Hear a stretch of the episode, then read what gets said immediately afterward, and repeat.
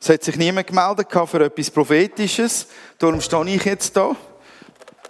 Ähm, ich hoffe mal, niemand hat den Moment verpasst. Sonst müsst ihr nachher dann noch zu Michael gehen. Oder vielleicht auch während dem jetzt. So, guten Morgen allerseits. Schalte wieder auf gutes Hochdeutsch um. Das ist so gut für die, die Schweizerdeutsch nicht so gut verstehen. Hochdeutsch ist eine sehr gute Erfindung. Definitiv. Sonst würde die halbe Welt uns Schweizer nicht verstehen. Und wir haben doch was zu sagen. Jawohl. Geht es euch gut? Amen. Ich weiß, ganz viele Frauen, denen geht es jetzt besonders gut. Die sind gerade in der Ladies Lounge und genießen es. Ich sehe da einige Lücken, die dadurch entstanden sind. So, wir segnen sie und wünschen ihnen gute, gute, gute Zeit mit dem Herrn. Ähm, ja, genau. Wir sind mitten in einer Serie. Ähm, und zwar seit Anfangsjahr predigen, predigen wir oder ich zur Nachfolge. Und ich glaube, die 17. oder weiß nicht genau, irgendwann habe ich Zählen aufgegeben. Ähm, und ich bin beim dritten Teil von gut angezogen. Wir stehen in diesem, diesem Text drin, Epheser 6, Vers 13 bis 14. Bedient euch der ganzen Waffenrüstung Gottes. Wenn es dann soweit ist, werdet ihr dem Bösen widerstehen können und noch aufrecht stehen, wenn ihr den Kampf gewonnen habt.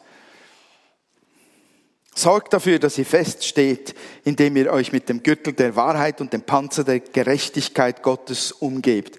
So, dieser Text geht noch weiter. Das ist der Ausschnitt, wo wir gerade aktuell drin sind. Und für die, die vielleicht die letzte Zeit mal verpasst haben, mache ich noch einen kurzen, kurzen, kurzen Rückblick.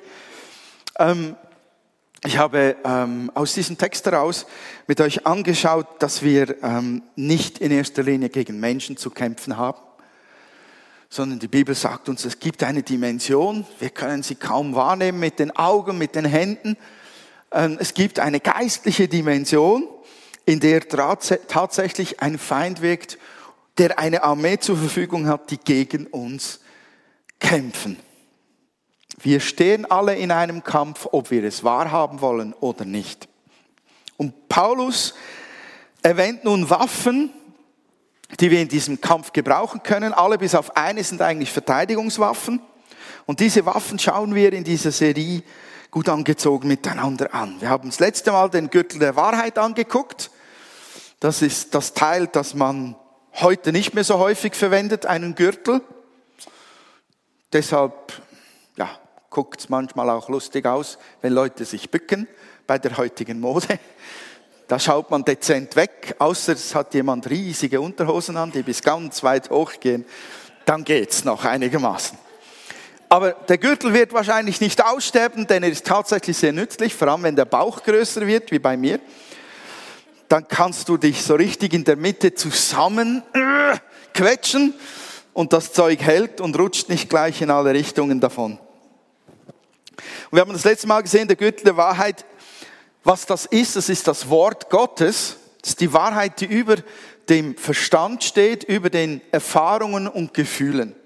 Und heute möchte ich weitergehen zum Panzer der Gerechtigkeit, wie schon gesagt. Und ich möchte dieses Teil mit einer Geschichte einleiten. Und ich, ich bitte euch von Herzen, ich wünsche euch Gnade durch den Heiligen Geist, ähm, dass, dass ihr die Predigt durchsteht. Nicht, weil sie vier Stunden lang geht, sondern weil eine Gefahr besteht, dass man sofort weiß, worum es geht und es schon so oft gehört hat.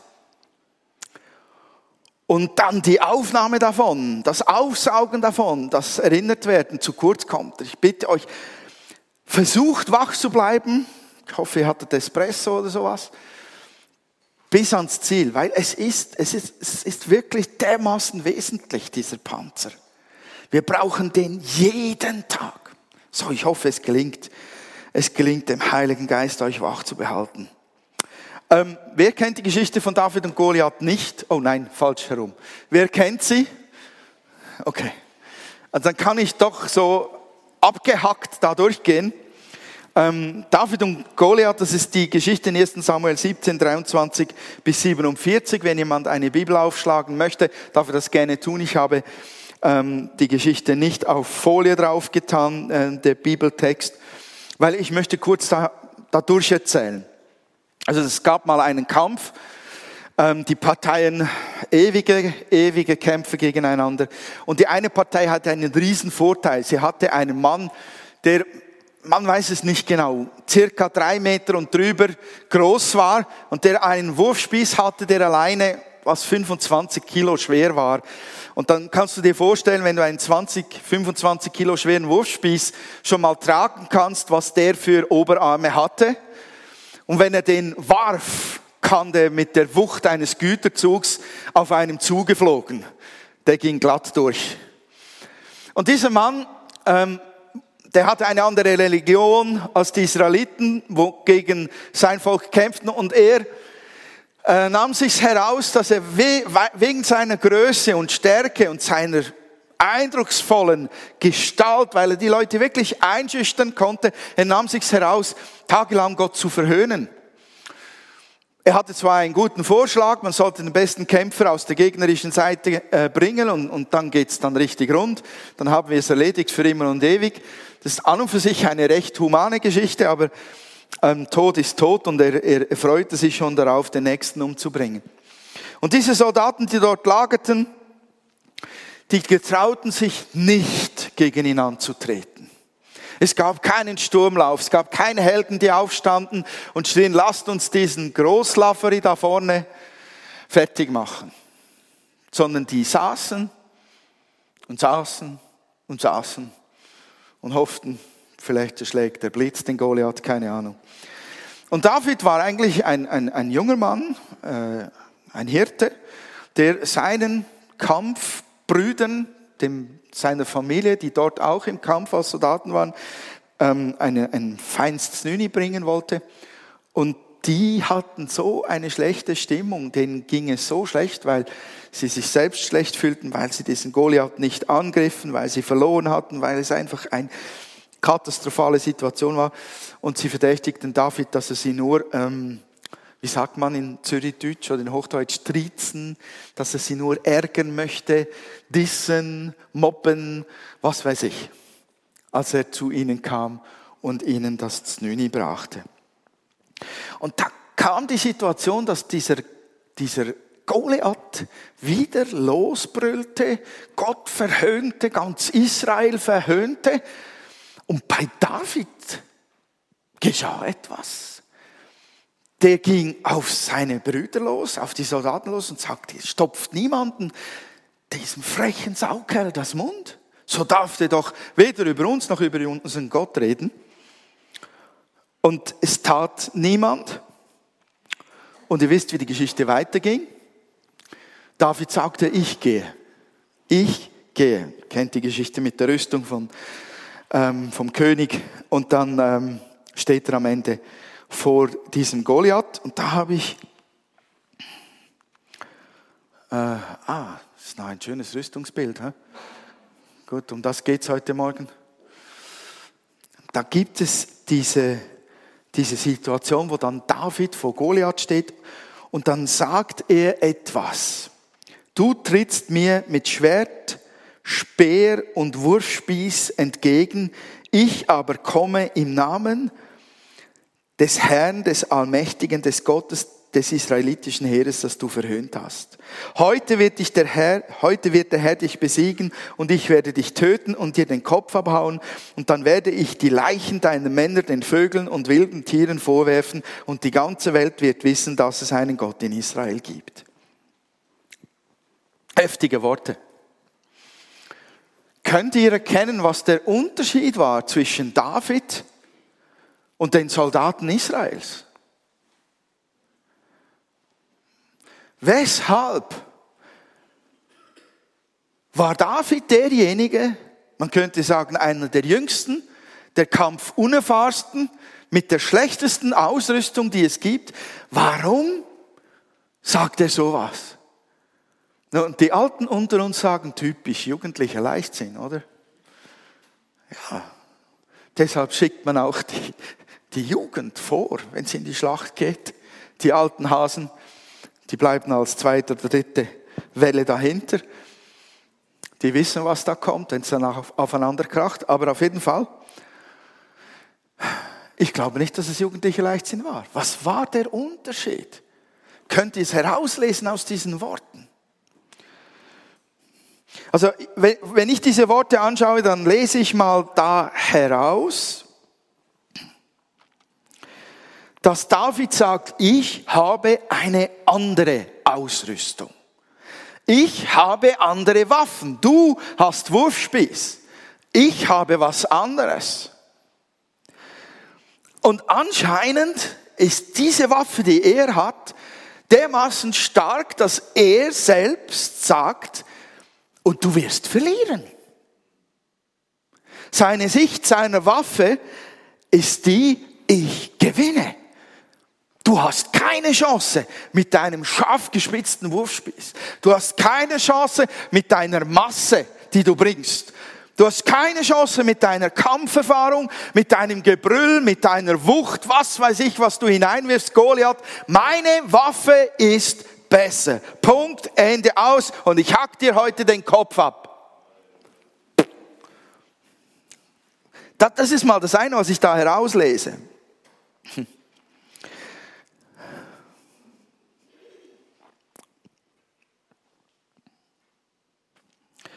Ich behaupte einfach mal, David wusste, in welcher Kraft er kämpft. Und wer heute wirklich siegt. Weil das können wir aus dem Text herauslesen. Er sagt, heute wird der Herr dich besiegen. Und dann erst werde ich dich töten.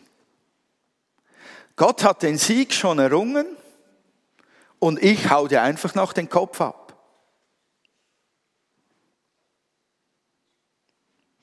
Der Herr hat schon gewonnen und ich schlage den Kopf ab. Wisst ihr, dass das zutiefst zu unserer Waffenrüstung gehört, zu unserem Epheserbrief, dass das eine Sicht ist, die David hat, die wir auch haben sollten? David wusste, wer er war. Ich komme im Namen des Herrn. Der Herr ist mit mir. Der Herr wird heute über dich siegen. Das ist Waffenrüstung pur. Lass uns das Zeug mal einzeln anschauen. Dieser, dieser Panzer der, der Gerechtigkeit, der hat was mit dieser Geschichte von David, der hat was mit der Identität und der Sicht von uns zu tun. Dieser Panzer sollte ja vorne vor allem Herz, Lungen und das innerste Lebenszentrum des Menschen schützen, weil man da relativ schnell schwere Verletzungen davontragen kann. Und ich glaube, der Feind tut es genauso. Der zielt ganz bewusst auf Teile von uns, um uns kaputt zu machen. Und ich denke, eines der umkämpftesten Teile an uns selbst ist unsere Identität, unser Gewissen, unsere Gerechtigkeit. Und da gibt es zwei Grundrichtungen, die da kämpfen ähm, in uns. Es gibt zwei Grundrichtungen, zum Beispiel, also ich kenne ganz wenig Leute, die sagen, wow, bin ich gut. Stolze Leute, ich kenne sehr wenige Leute, die wirklich sagen, wow, ich bin gut. Und dann gibt es die zweite Richtung, von denen kenne ich ganz viele, wo es innerlich tönt, wer bist du schon? Also wir haben, wir haben da wirklich äh, ein weit verbreitetes Problem, dass wir als Christen herumlaufen, wenn wir herausgefordert sind, im Gebet oder prophetisch zu reden, da sagt doch eine Stimme in uns, wer bist du schon? Was? Du willst prophetisch reden? Du willst tatsächlich den Mund aufmachen? Du willst eine Vision haben? Seit wann? Was? Der Heilige Geist redet durch dich. Äh, hast du auch schon mal wieder dein Oberstübchen aufgeräumt?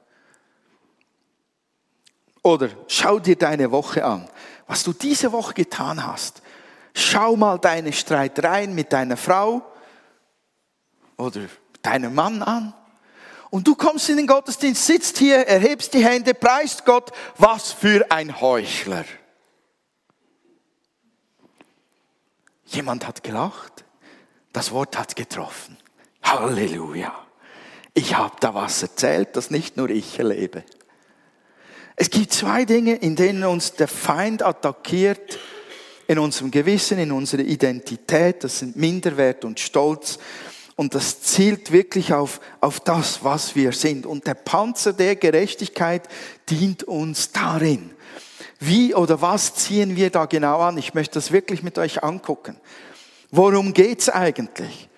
Wir müssen es wirklich analysieren, damit wir die Rüstung richtig verstehen. Es geht nicht darum, dass wir fair handeln beim Panzer der Gerechtigkeit. Es geht nicht darum, dass wir unseren Kindern schön gerecht die Gurzli verteilen. Es geht nicht darum, dass wir unsere Kinder zum Beispiel gleich fair behandeln und gleich lieb haben. Übrigens, das geht gar nicht. Nur so zum Sagen, liebe Eltern, du kannst deine Kinder nicht komplett fair behandeln, weil du nicht Gott bist. Amen. Nur so nebenbei. Es geht auch nicht um Gerechtigkeit im Straßenverkehr. So, um diese Dinge geht es einfach einmal gar nicht, sondern es geht um die Gerechtigkeit Gottes. Es geht um die Gerechtigkeit, die wir haben sollen in Gottes Augen. Und was ist dann nun ähm, der Maßstab, die, die Maßeinheit für Gerechtigkeit Gottes? In der Bibel steht etwas, was, was mich fasziniert, was mich jedes Mal umhaut, im Matthäus-Evangelium Kapitel 22, Verse 37 bis 39. Dort steht, du sollst den Herrn, deinen Gott lieben von ganzem Herzen, mit ganzer Seele, mit all deinen Gedanken. Das ist das erste und wichtigste Gebot. Ein weiteres ist genauso wichtig, liebe deinen Nächsten wie dich selbst. Alle anderen Gebote und alle Forderungen der Propheten gründen auf diesen beiden Geboten. Also hundertprozentig Gott lieben. Mit allem, was du hast. Jeden Tag, jede Stunde. 100%ig. Das ist der Maßstab Gottes für uns Menschen. Lebst du das? Das ist eklig, wenn man so im, Licht Gottes steht, oder? Wir haben es gerade vorhin freudig gesungen. Steh in deinem Licht. Aber dann möchte man fast irgendwie noch sich verstecken gehen. Aber das ist die Frage. Wer das hundertprozentig lebt, bitte aufstehen. Macht eh keiner. Ist ja nicht wahnsinnig, oder? Weil jeder weiß, ich schaffe das gar nicht. Ja, weil das jeder weiß, das geht ja gar nicht. Geben wir es deshalb auf? Sicher nicht. Und wir schrauben es nicht runter auf 99 oder 98 oder 90 Prozent. Der Maßstab Gottes gilt 100 Prozentig. Du sollst Gott lieben von ganzem Herzen, mit deiner ganzen Seele, mit allem, was du hast und den Nächsten wie dich selbst. Und das ist ein höchst unangenehmer Punkt, wenn wir uns mal in diesen, in diesen Maßstab Gottes hineinstellen, diesen Standard an uns anlegen und dann merken wir, funktioniert nicht. Es ist nicht, weil wir vielleicht Götter haben. Ich nehme nicht an, dass ihr ähm, heute Abend über den Kamin die Figur anbetet, die ihr euch selbst gebaut haben, wie die Israeliten vor über 3000 Jahren. Aber wie sieht es mit den Prioritäten in unserem Leben aus? Welche Dinge sind uns wichtiger als Gott? Als die Beziehung zu Gott zu pflegen. Ich glaube, selbst in den besten Tagen werden wir diesen Anspruch Gottes nicht gerecht. Und warum sagt uns dann Gott so etwas, wo wir, wo wir wissen, wir können es gar nicht vollkommen einhalten? Was soll das? Will er uns deprimieren? Will er uns quälen? Will er uns sagen, darum hast du das Urteil verdient? Gibt ein Bibel, Bibelwort dazu. Im Galaterbrief Kapitel 3, Vers 19.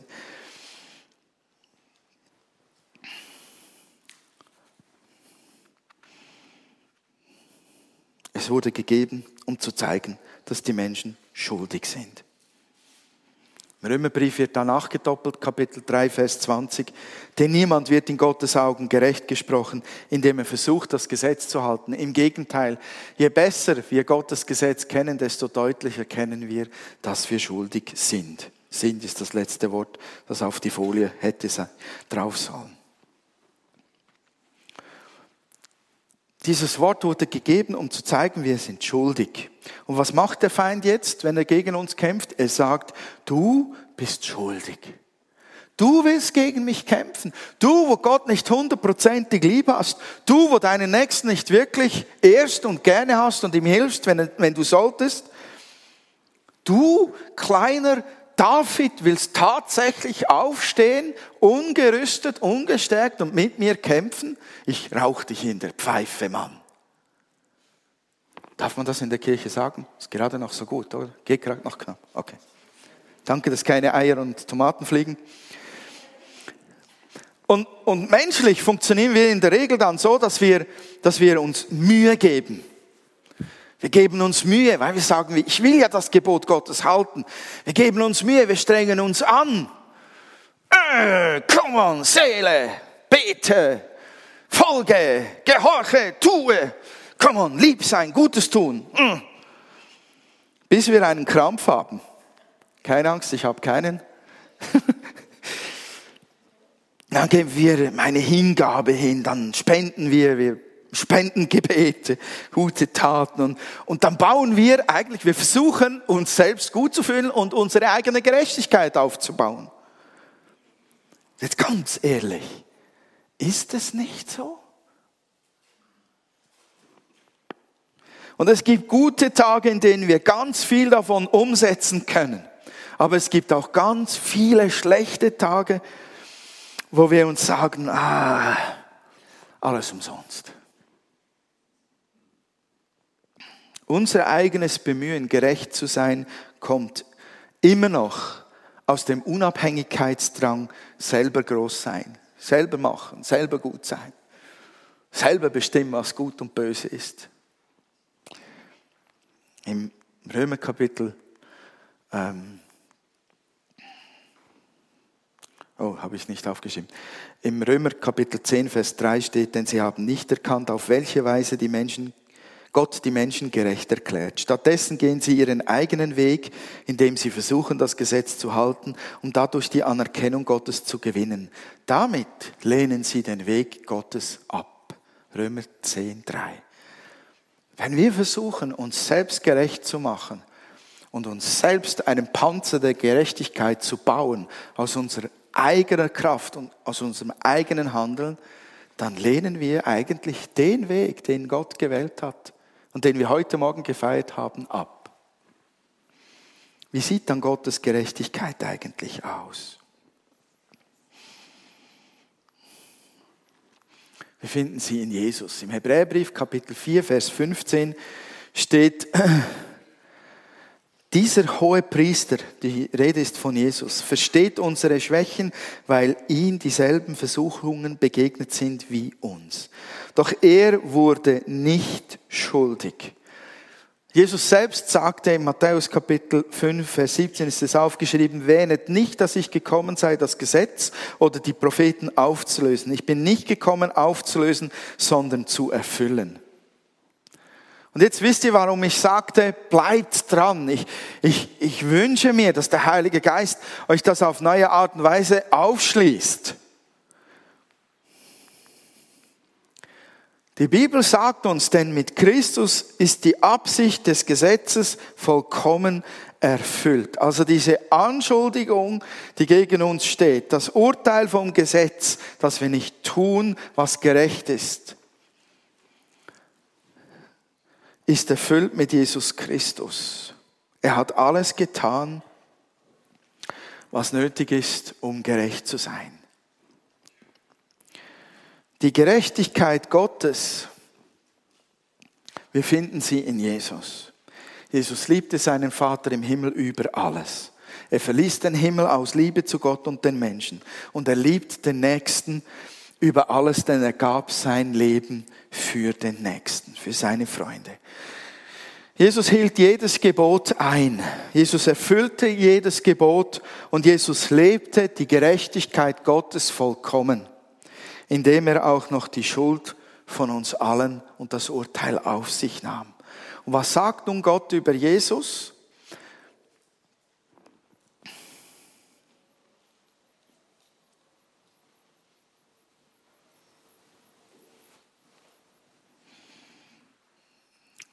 Er wurde versucht wie wir, er hat gekämpft wie wir und er hat kein Gebot übertreten. Jesus erfüllt den Maßstab Gottes.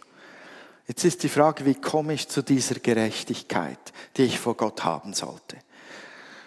Denn die brauche ich, um den Panzer aus dem Material anzuziehen, das mich wirklich schützt. Im zweiten Korintherbrief, Kapitel 5, Vers 21 sagt die Bibel, denn Gott machte Christus, der nie gesündigt hat, zum Opfer für unsere Sünden, damit wir durch ihn vor Gott gerechtfertigt werden können. Also, Jesus schenkt uns seine Gerechtigkeit. Dieser Panzer, den wir brauchen, diese Waffen, die wir brauchen, die sind uns geschenkt. Und ich weiß, wir wissen das. Aber unser Alltag ist ein Kampf darum, dass wir das Zeugs anziehen. Wir können schon wissen, wir können es da liegen haben. Wenn wir rausgehen aus dem Haus und wir sind nicht angezogen, wir haben die Dinge da liegen gelassen, dann liegen sie dort und sie sind nicht an uns dran. Und hier liegt für mich der große Kampf, den wir kämpfen mit dieser Waffenrüstung in unserem Alltag. Wir müssen sie anziehen, diese Dinge. Jesus schenkt uns seine Gerechtigkeit. Sein Blut, sein Leib, sein zerstörter Leib wurde für uns zu unserer Heilung, zu unserem Sieg. Uns wurde ein Panzer geworben durch sein Blut und seinen Leib. Und, und dieser Panzer ist dermaßen stark, dass wer ihn trägt, wird siegen können. Er hat den Sieg schon angezogen. Als David gegen Goliath antrat, baute er völlig auf die Kraft Gottes. Das sagte er. Und nicht auf seine eigene Stärke. Und ich weiß, das ist eigentlich Alltagsstoff, den ihr vielleicht seit 20 Jahren kennt. Aber wie oft, wie oft fällt dieser Panzer der Gerechtigkeit Jesu wie magisch von uns ab. Und wir fühlen uns komischerweise nackt und bloß und unbewaffnet im Kampf gegen den Feind. Ich glaube, ein Schlüssel ist, dass es wirklich das Annehmen dieser Identität ist. Das ist keine Sache, die ich rein nur anziehe, ausziehe, anziehe, sondern ich ziehe es an, ich nehme es auf und ich Gebt mich da hinein. Das ist meine Identität. Das bin ich. Angezogen mit der Gerechtigkeit Jesu, mit diesem Panzer. Ich bin völlig gerecht. Der Feind kann nicht kommen und sagen, du Heuchler. Wenn das jemand sagen darf, dann Gott alleine. Aber der Feind darf mich damit nicht attackieren. Er darf nicht sagen, du Wurm, du willst prophetisch reden. Ich bin gerecht gemacht. Ich stehe auf. Ich weiß, ich kann Worte Gottes empfangen. Oder du kleiner Kleingläubiger, du willst beten um Heilung für dein Baby. Wer bist du schon? Ich bin in Christus gerecht. Ich habe die Gerechtigkeit Gottes. Ich komme im Namen des Herrn. Ich bete im Namen des Herrn und der Herr gibt den Sieg und ich hau dir heute den Kopf ab. Ich weiß, ich bin ein Mann. Ich glaube, ich bin auch ein kleiner Macho manchmal. Was weiß ich, man alles sagen könnte. Und tatsächlich, ich war auch im Militär Grenadier. Grundsätzlich habe ich gar nichts gegen Waffen so. Nur wie sie eingesetzt werden, das ist manchmal eine andere Sache.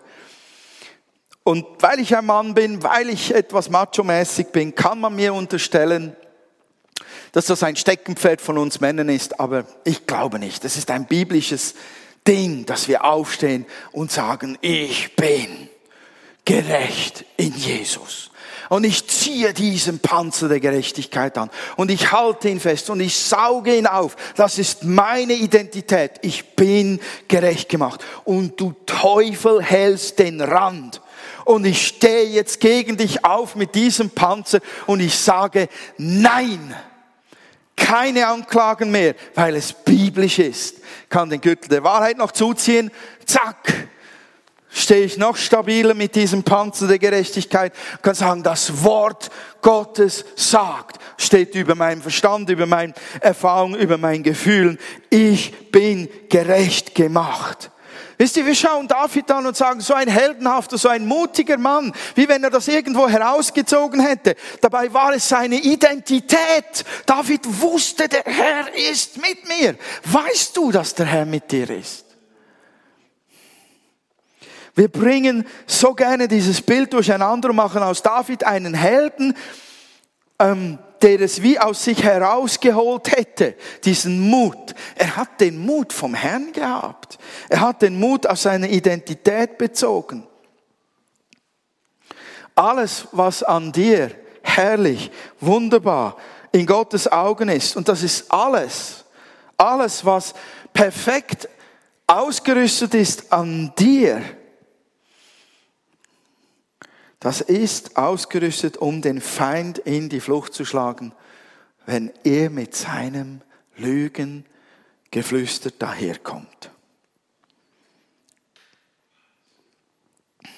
Meine Frage ist, hast du diesen Tausch wirklich jemals gemacht? Hast du wirklich deine eigene Gerechtigkeit jemals ausgezogen und die Gerechtigkeit Gottes angezogen? Übst du das? Wisst ihr, wir müssen manchmal üben, bis wir unsere Identität fest haben.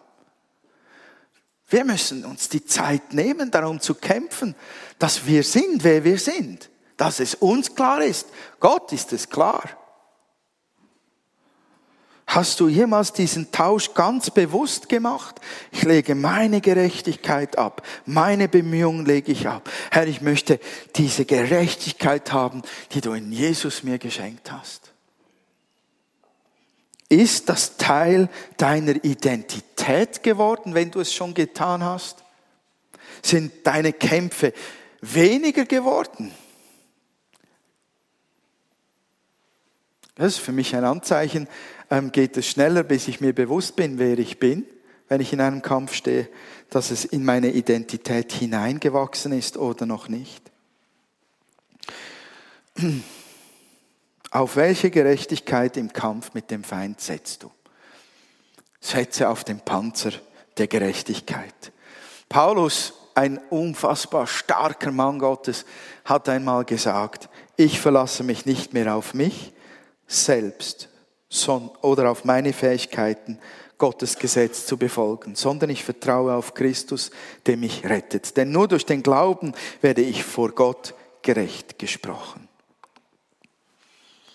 Ich möchte euch einladen, diesen Panzer der Gerechtigkeit bewusst anzuziehen und ihn zu eurer Identität werden zu lassen weiterhin, noch tiefer. Und wenn du diesen Austausch noch nicht gemacht hast und, und deine Gerechtigkeit noch nicht abgelegt hast und die von Jesus noch nicht angezogen hast, lade ich dich ein, es zu tun, heute und jetzt. Damit du ein neues Leben bekommst und damit du gestärkt und geschützt in den Alltagskampf gehen kannst und weißt, wer du bist und mit welchen Waffen du den Sieg davonträgst. Amen. Ich möchte für euch beten. Und dann schließt dann Michael den Gottesdienst ab.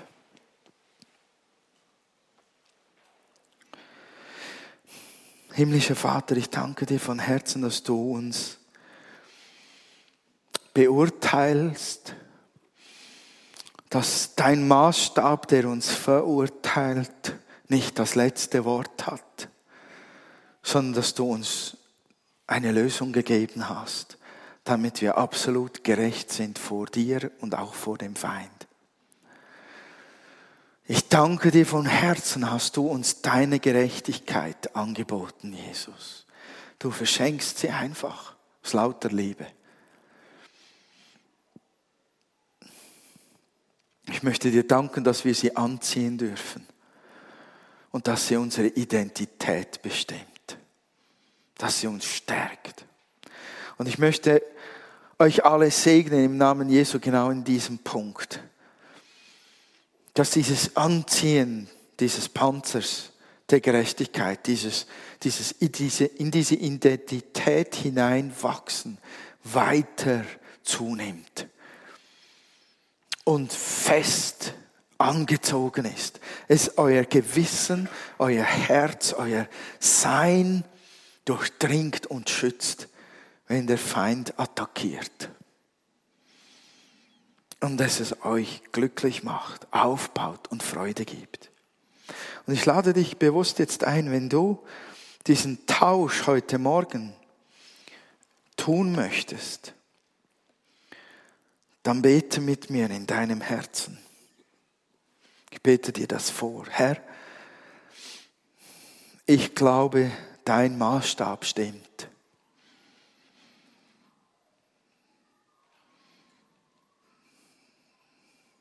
Ich kann nicht genügen.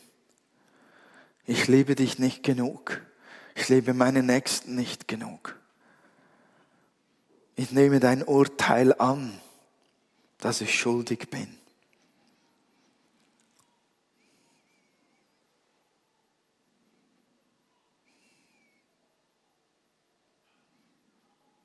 Ich nehme auch den Glauben an, Herr, dass du für mich gestorben bist, dass du für mich bezahlt hast, dass du für mich die Gerechtigkeit Gottes erkämpft hast. Jesus, deinem Sieg am Kreuz, deinem Sterben, deinem Auferstehen vertraue ich. Und ich lege meine Gerechtigkeit ab. Ich lasse meine Versuche los. Ich gebe sie auf, mich selbst gerecht zu machen vor dir. Und ich ziehe deine Gerechtigkeit gerade jetzt an. Danke für dein Geschenk. Ich nehme es an. Ich ziehe deine Gerechtigkeit an. Hilf mir, ein neues Leben darin zu leben. Hilf mir, diese Gerechtigkeit zu meiner Identität werden zu lassen. In Jesu Namen. Amen.